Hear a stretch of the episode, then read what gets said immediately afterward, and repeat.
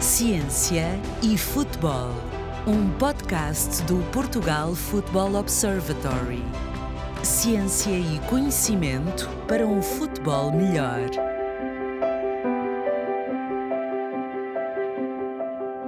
Olá, estamos de novo juntos para mais um podcast de Ciência e Futebol.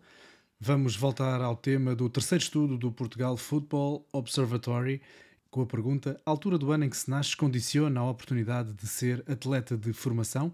É um estudo que versa sobre o efeito da idade relativa. Fala da possibilidade de jogadores nascidos mais cedo no ano poderem eventualmente ter vantagens morfológicas, físicas e psicológicas sobre jogadores nascidos na segunda metade do ano, e estamos sempre a falar do futebol de formação. Para analisar este tema, temos connosco o vice-presidente da Federação Portuguesa de Futebol, diretor técnico nacional, larga experiência como jogador, treinador e dirigente, tem 58 anos. Boa tarde, José Coceiro. Neste estudo, pergunta-se se existe o risco de perder talentos nascidos na segunda metade do ano. Eu faria a pergunta ao contrário para começar. Um jogador nascido mais tarde no ano precisa de ser muito melhor que os colegas para chegar ao topo? Muito, muito boa tarde.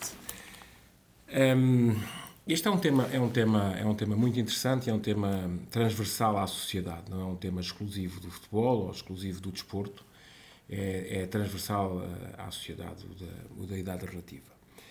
Um, é evidente, é evidente e principalmente no início da, da sua prática, quando estamos a falar de idades de crianças ou mesmo dos jovens adolescentes, um, estas diferenças são mais acentuadas, ou seja, as diferenças eu não direi físicas, mas até mais atléticas, portanto, morfológicas, uh, são, são, são acento, podem ser acentuadas. E de, facto, há que ter cuidado, um, há que ter cuidado com o desenvolvimento e com a potenciação que pretendemos para, para, para, para, os, para os jogadores. E para, neste caso estamos a falar de jogadores, estamos a falar de jogadores e jogadoras de futebol. O que acontece é, eu não, não, estou, não, sou, não sou muito certo que, que haja a perda de talento, porque os treinadores na sua maioria, não escolhem exclusivamente por esse fator, bem pelo contrário, escolhem pelas capacidades técnicas, pelo seu equilíbrio emocional, pela sua qualidade uh, de jogo, evidentemente que uh, também há influência a esse nível. Portanto, os de maior talento, e temos muitos exemplos de jogadores de grande nível mundial que nascem, que nascem no segundo semestre, conseguem, conseguem acabar por se impor, aqueles que são de facto, quando eu digo este talento, o talento para serem exceção, para serem uh, a elite, os jogadores de, de, de, de, grande exceção, acabam por se conseguir por se conseguir impor. Mas evidentemente que o risco de perda de talento existe sempre em todas as atividades e aqui conosco e aqui conosco também. Portanto, o que tem que ser feito é que a oferta uh, uh, que todos nós temos, clubes, associações distritais, federação, tem que ser uma oferta que possa ser alargada e que, e que possa ajudar a que todos possam jogar.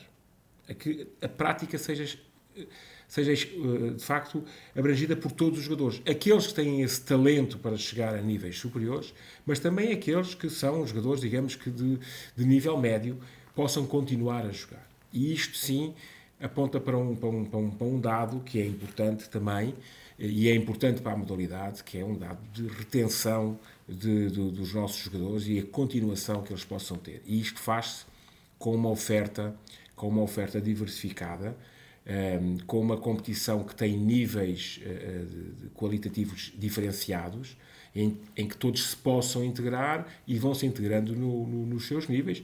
Evidentemente que depois poderá haver, poderá haver alterações. Quando falamos dessa maior integração e maior oferta, passa, por exemplo, por maior número de divisões a nível nacional? Aí passa, por exemplo, eh, no caso que a Federação criou uma liga eh, eh, revelação, portanto, os jogadores de sub-23, mas que jogam jogadores muito mais novos, jogam jogadores, inclusive, do escalão de sub-17, com, com o exame médico, evidentemente, adequado a essa situação, mas jogam, muitos deles, porquê? Porque têm uns desafios superiores. Eu vou dar este exemplo.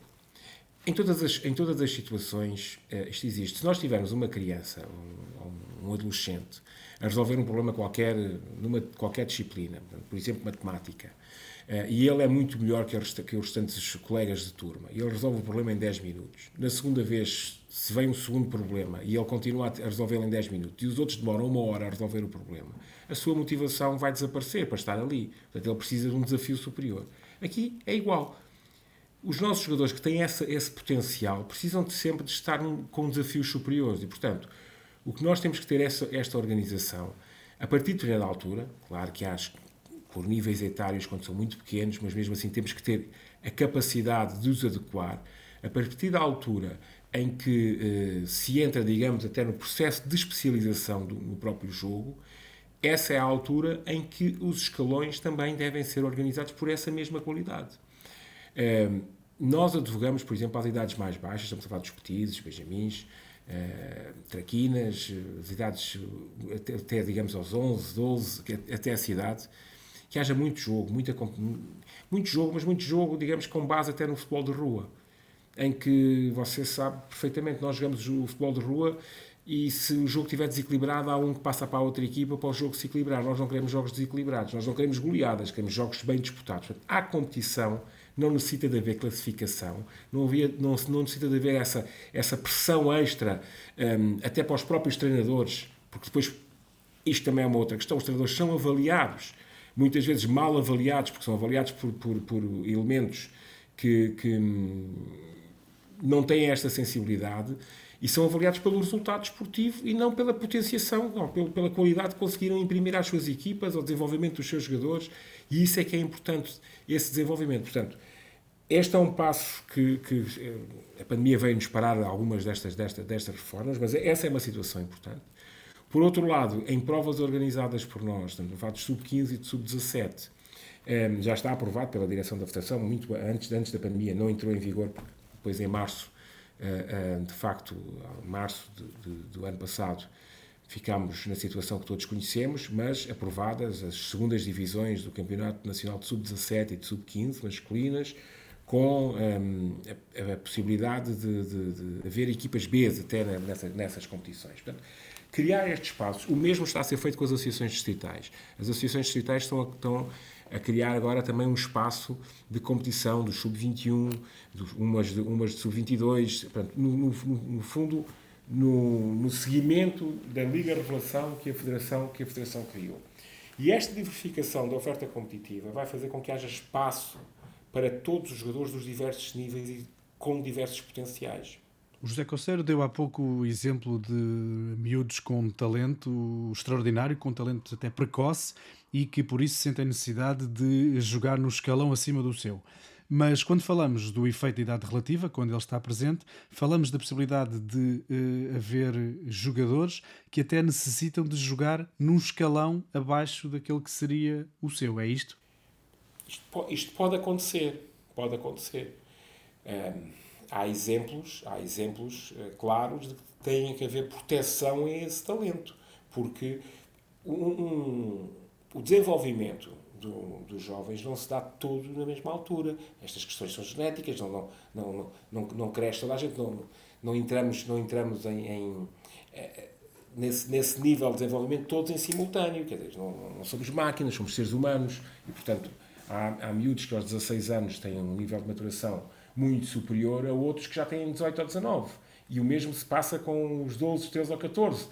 E se compararmos rapazes e raparigas, uma vez que nós temos futebol misto, um, pelo menos até aos 14 anos, é? que é o que, que sempre o, o, o, que defendemos, e é muito bom para que, até por lá está, para as raparigas terem um espaço competitivo também de maior, de maior qualidade, nós percebemos que temos que defender alguns desses jogadores. Obviamente que sim. Alguns desses praticantes têm que ser, têm que ser defendidos. Portanto, porque a questão da idade relativa existe, eh, é um facto, não, não vale a pena tentar uh, dar a volta à situação de outra forma. Existe na sociedade, existe aqui claramente. E, portanto, a preservação desse talento, uh, na maior parte dos casos, e isto não significa que não se perca talento pontualmente, mas na maior parte dos casos, obviamente que os treinadores têm que ser sensíveis a isso. E são sensíveis a isso. E tem muitos exemplos de jogadores que se mantêm durante mais, mais um ano numa equipa, nessa mesma equipa, e outros que sobem logo de escalão. E isso a nível de clubes, como a nível das próprias seleções nacionais. Além dessa que refere, eh, que preocupações podem ter então os treinadores eh, naquilo que é o seu processo de treino, de jogo, de recrutamento, para tentar mitigar este efeito da idade relativa? Mas, mas não podemos, não podemos é estar a pôr os escalões todos ao mesmo tempo. Ou seja, é completamente diferente se nós estivermos a falar do sub-9 ou se estivermos a falar do sub-19. As coisas não são idênticas. Até porque o seu, o, o, o seu desenvolvimento não é o mesmo e as exigências que nós pretendemos também não são as mesmas. Vamos, em primeiro lugar, colocar aqui logo uma primeira questão. Uh, a, nossa, a, nossa, a nossa forma de pensar é, é, é, é neste sentido. Os parâmetros decisivos são, em primeiro lugar, a família, em segundo, a escola e depois o futebol.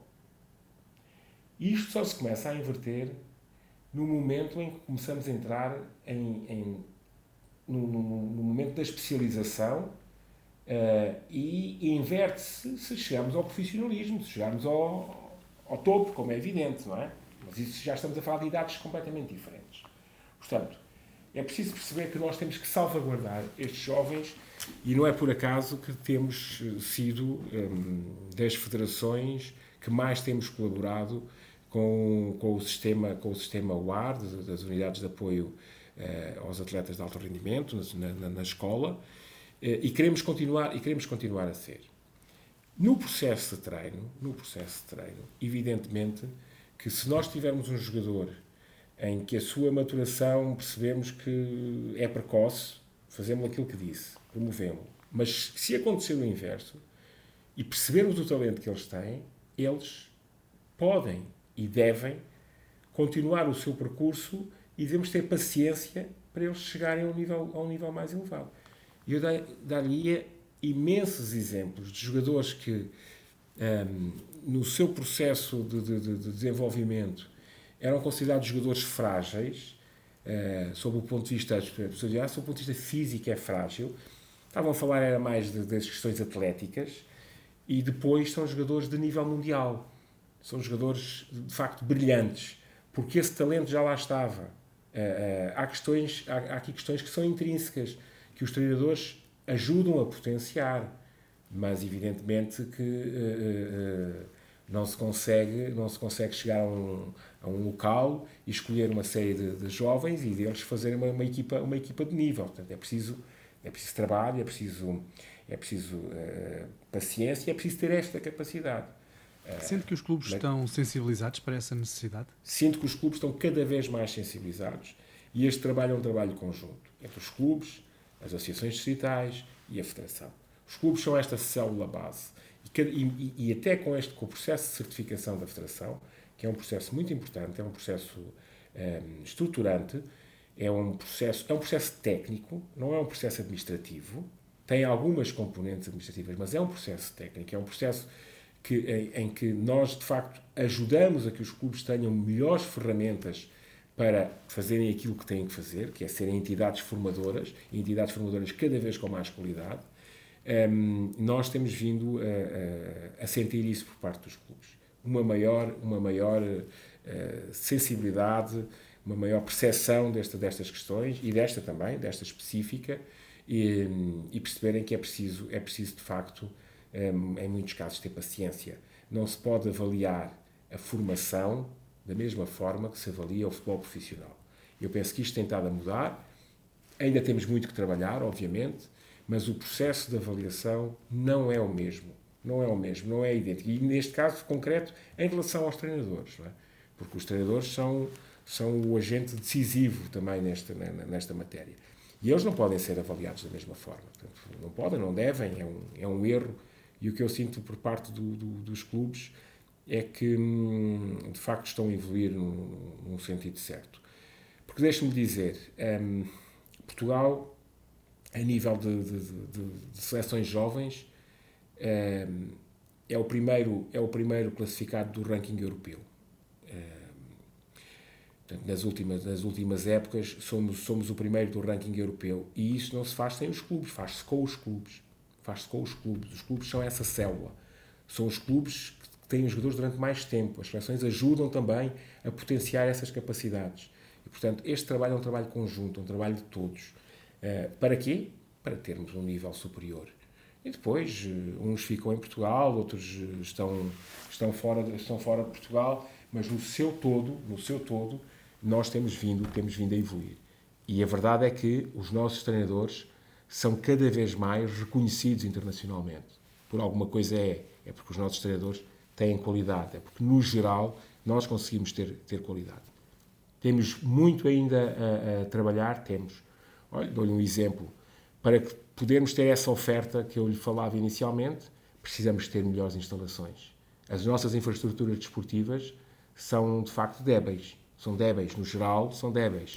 Precisamos de melhores infraestruturas. E quando eu estou de melhores infraestruturas, não é grandes estádios, não. São campos e campos e campos para se poderem jogar. Uh, para se poder ter mais qualidade, melhores pisos para se poder ter melhor qualidade, porque isso ajuda muito ao desenvolvimento dos próprios praticantes. Quando se fala da necessidade de avaliar o trabalho de um treinador eh, pela qualidade da formação dos jogadores e não pelos resultados, assalta-me sempre esta dúvida. Em que altura é que deve começar a ser exigível o resultado? Em que altura é que começa a ser importante no processo de formação do jogador o campeonato e a classificação? Não é a mesma coisa. Não há uma única, não há uma única via. As pessoas eh, têm opiniões diferentes. Não é por acaso, por exemplo, que nós temos um, uma evolução do, do, futebol de 5, futebol de 7, futebol de 9, e há países que têm futebol de 6 e futebol de 8. E não deixam de ser países de grande dimensão também. Portanto, uh, as abordagens não são idênticas, mas há princípios que são princípios, de facto, que, que, que são, que são comuns. Que são comuns. Eu, quando digo disso, uh, fiz essa afirmação da, da, da competitividade e da diversa classificação, uh, e dou o exemplo do futebol de rua, a verdade é que nós, para termos competitividade, não precisamos ter classificação. Com certeza. E no futebol de rua todos querem ganhar. Há Exatamente. E há competitividade. Aliás, as crianças são competitivas. Nós não queremos deixar de formar a ganhar. Atenção. Nós não estamos a dizer para não ganhar. Não. O que não podemos é inverter os valores e, e perceber que o mais importante é só ganhar. Não, não é. O mais importante é o desenvolvimento daqueles jogadores e eles serem cada vez melhores. Evidentemente que uh, chegamos a, um, a, patamares em que é importante também ganhar.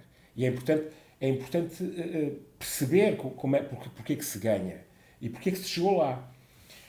Normalmente este processo de especialização começa por volta dos 14 anos, 13, 14 anos. Daí existir um nacional de sub-15 e não mais baixo. Exatamente. Exatamente. E mesmo as seleções nacionais começam aos sub-15, etc um, ehm, começarmos este, este, este percurso. É nessa altura que se entra, digamos que num processo de, de, de, de especialização, que vai durar até chegar ao topo. É? Vai chegar e, se formos, e se formos, se quisermos ser rigorosos, estamos sempre a aprender, portanto, a seguir, mas pronto, já chegamos, já chegamos a, a, um patamar, a um patamar elevado.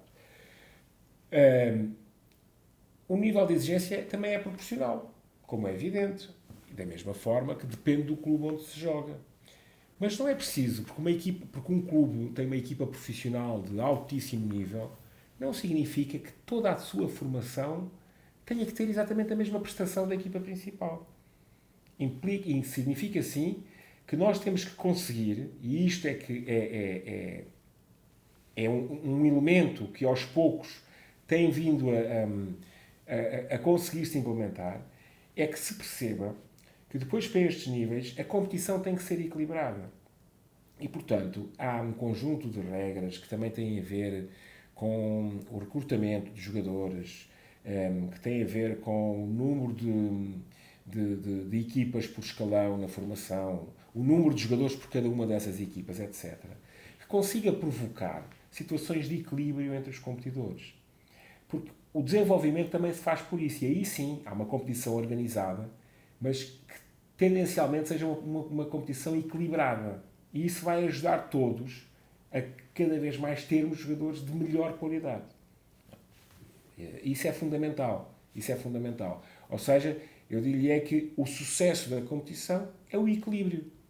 O equilíbrio é que é o sucesso de uma competição. Criar, criar condições para isso. Então, o seu nível qualitativo, o nível qualitativo das equipas também tem que ser semelhante para haver esse, esse equilíbrio. Até nisso que ao longo dos anos se tem trabalhado para conseguirmos de facto termos, ter, ter, ter jogadores de, de nível superior. Isso é, é, é, fundamental porque as grandes equipas têm que ter grandes jogadores e Portugal tem de facto uh, equipas fantásticas um, ehm, e portanto tem que ter grandes jogadores e muitos deles a jogarem fora de Portugal também, como é óbvio. Temos falado aqui essencialmente do papel dos clubes e em particular dos treinadores. Uh, gostaria de perguntar-lhe se também existe algum papel definido para pais encarregados de educação e também para agentes de jogadores, quer do ponto de vista da necessidade de combater o efeito da idade relativa, quer uh, do ponto de vista de gerir as expectativas daquilo que pode vir a ser a carreira do, do futebolista. Os pais são elemento fundamental.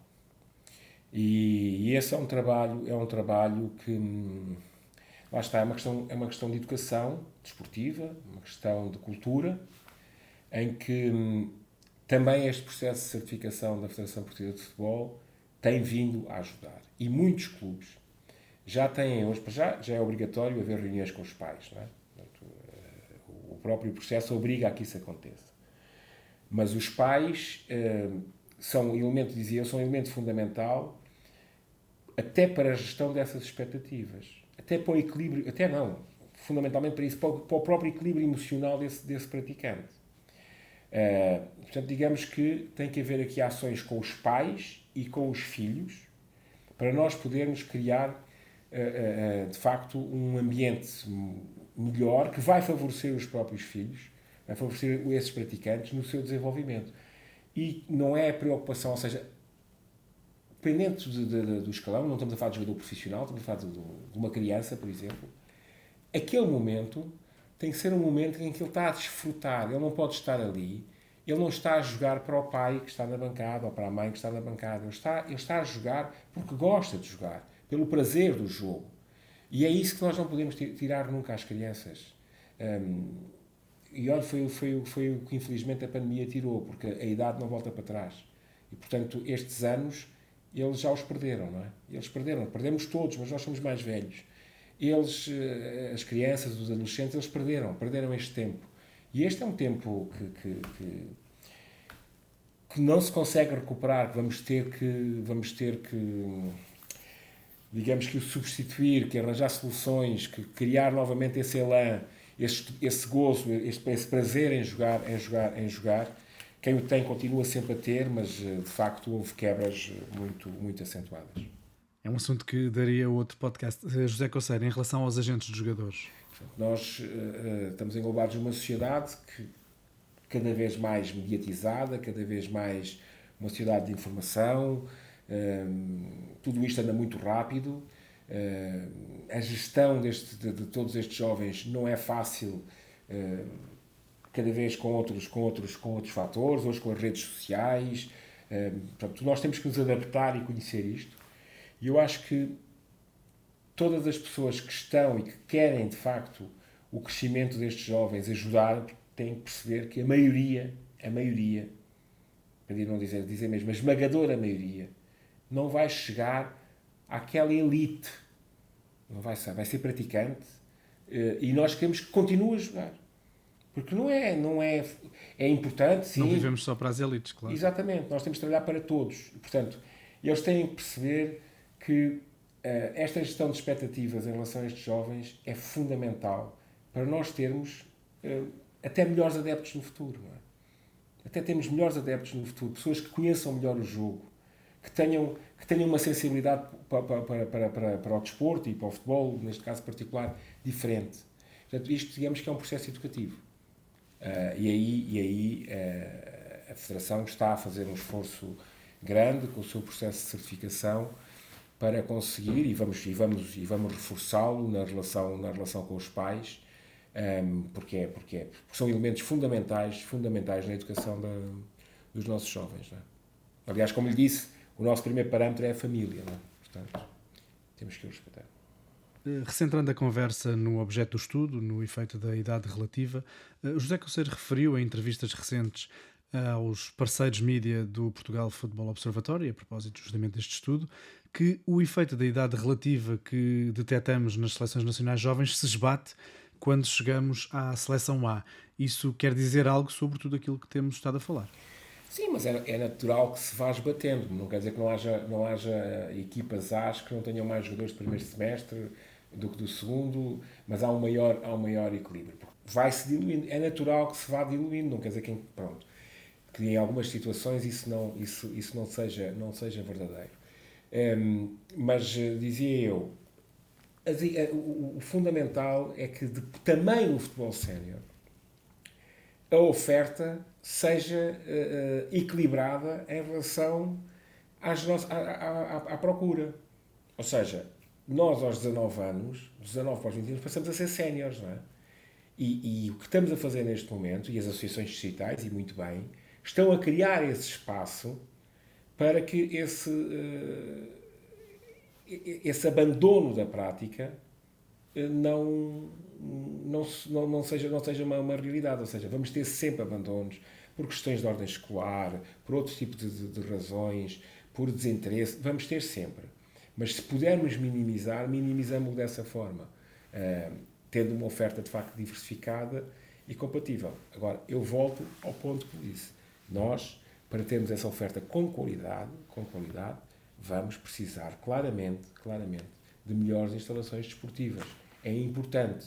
É importante porque depois, mesmo com atividades escolares, os horários dos treinos, eh, treinar, já não se pode treinar a horas que não são compatíveis depois com a recuperação para no dia seguinte se ter uma atividade escolar, por exemplo. Portanto, é preciso, é preciso hum,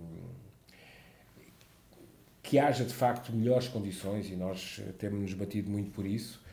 Uh, temos conseguido em alguns casos, mas uh, eu sinto que temos que, que, ter muito mais ainda. Mudando um pouco de assunto, mas acompanhando aquilo que está a dizer, que me parece bastante importante, a colaboração com as escolas já é ideal uh, ou ainda tem muito por onde melhorar? Não, temos muito, temos muito que andar, temos muito que andar. Uh, tem havido maior abertura, um, ehm, tem havido muito maior abertura, mas penso que, que temos muito ainda que, que, que fazer. Um, ehm, Portugal, Portugal tem tem excelentes condições. Pá. E não, é, eu não falo exclusivamente do futebol. Porque muitas vezes as escolas têm essas instalações desportivas.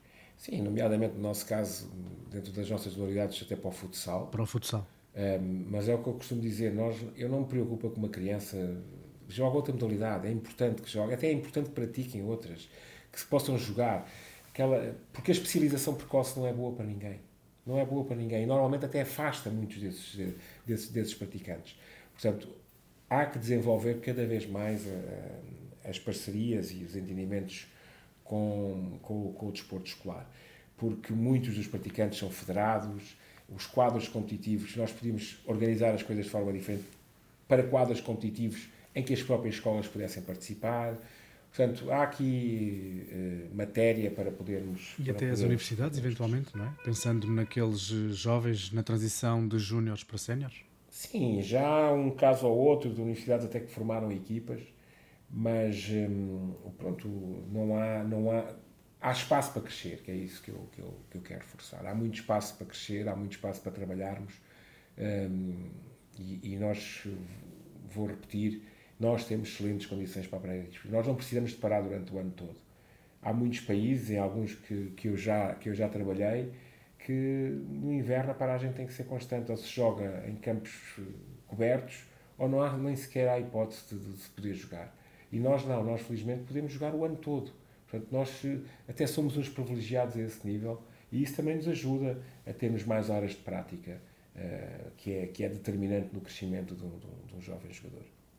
José Coceiro, uh, terminamos regressando àquilo que nos trouxe aqui, o efeito da idade relativa.